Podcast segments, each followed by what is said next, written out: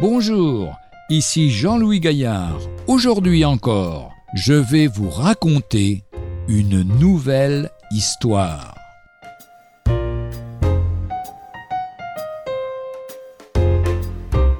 Treize ans pour une certitude. À vous entendre, monsieur, le salut de l'âme est vraiment facile à obtenir. Vous avez dit qu'on peut être sauvé en un instant.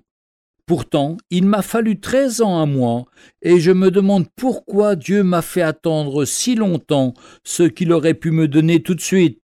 Cet interlocuteur expliqua au prédicateur que depuis l'âge de seize ans, il priait, se confessait, accomplissait tous ses devoirs religieux et faisait partie de plusieurs organisations de bienfaisance pour mériter la faveur de Dieu.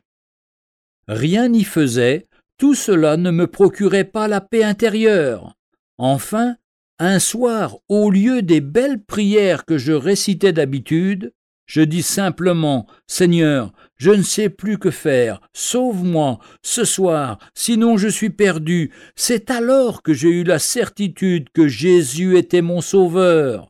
C'est enfin la réponse à ce que je désirais depuis treize ans. Chers amis, vous êtes seul responsable de tout le temps perdu. Vous avez été sauvé quand vous avez désespéré de vous-même et regardé à Christ seul. Il est l'unique chemin vers Dieu. Les bonnes œuvres viennent après, avec la force puisée en lui.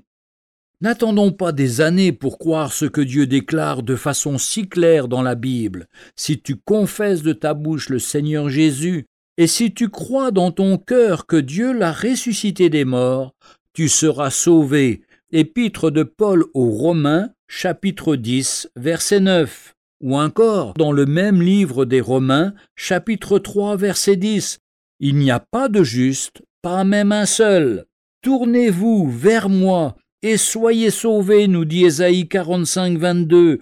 Celui qui croit au Fils a la vie éternelle. Jean chapitre 3 verset 36.